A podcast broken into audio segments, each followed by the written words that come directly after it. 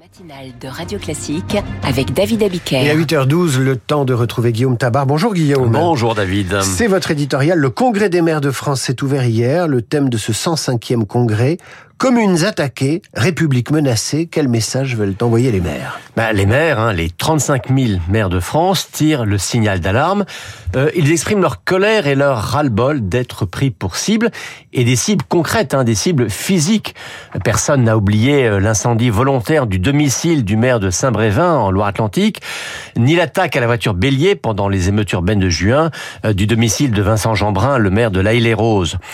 ces deux exemples-là ont été très médiatisés mais ce type de violence est quotidien. Euh, ces violences ont progressé de 15% en 2023. Euh, elles témoignent d'une montée hein, de la violence ordinaire, mais aussi d'un effondrement du civisme et d'un véritable défi lancé à ceux qui incarnent au plus près et de la manière la plus visible l'autorité républicaine, car il faut quand même le souligner, hein, c'est en assumant tout simplement leur mission de faire respecter la loi euh, que ces maires se font de plus en plus attaquer. D'où le ras-le-bol et le sentiment d'insécurité. Oui, un ras-le-bol, mais qui n'est pas de la mauvaise humeur. Hein. Beaucoup, tout simplement, ne supportent plus euh, humainement cette situation ou ne veulent plus exposer leur famille au danger. Euh, songez que quelques 1300 maires élus ou réélus en 2020 ont déjà rendu leur écharpe, c'est-à-dire à mi-mandat. Cela fait un rythme de 450 par an et ce rythme ne cesse d'augmenter.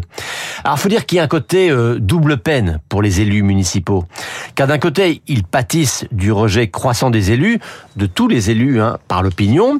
Et puis d'un autre côté, ils consacrent énormément de temps, ils assument énormément de responsabilités, y compris pénales, et tout cela pour trois fois rien.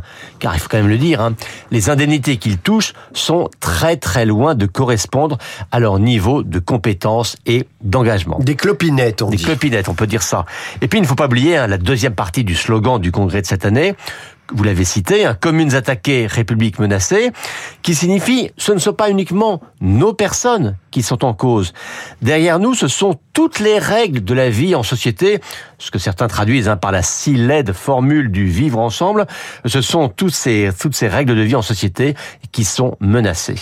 Alors, Emmanuel Macron ne s'exprimera pas devant le congrès de l'association des, des maires de France. Pourquoi euh, cette absence? Oui, alors d'abord, Emmanuel Macron déteste hein, les automatismes obligatoires et donc dès sa première élection, il a rompu avec le principe du discours annuel devant les maires. Ensuite, bah, faut pas le cacher, hein, il y a quand même un contentieux entre l'association des maires de France, l'AMF, euh, qui accuse l'État de tentation recentralisatrice, mais aussi de priver les collectivités locales des ressources qui leur reviendraient, et puis le chef de l'État qui, lui, euh, accuse de mauvaise foi non pas les maires, mais l'AMF, hein, aujourd'hui présidée par David Lisnard. Euh, Macron prétend que toutes les mesures, comme par exemple la suppression de la taxe d'habitation, ont été compensées à l'euro près. Alors, j'entre pas dans ce débat-là, mais disons qu'il y a un dialogue de sourds. Alors, Macron, lui, ne va pas devant l'AMF, mais il va quand même recevoir un millier de maires euh, à l'Élysée, c'est ce qu'il fait chaque année.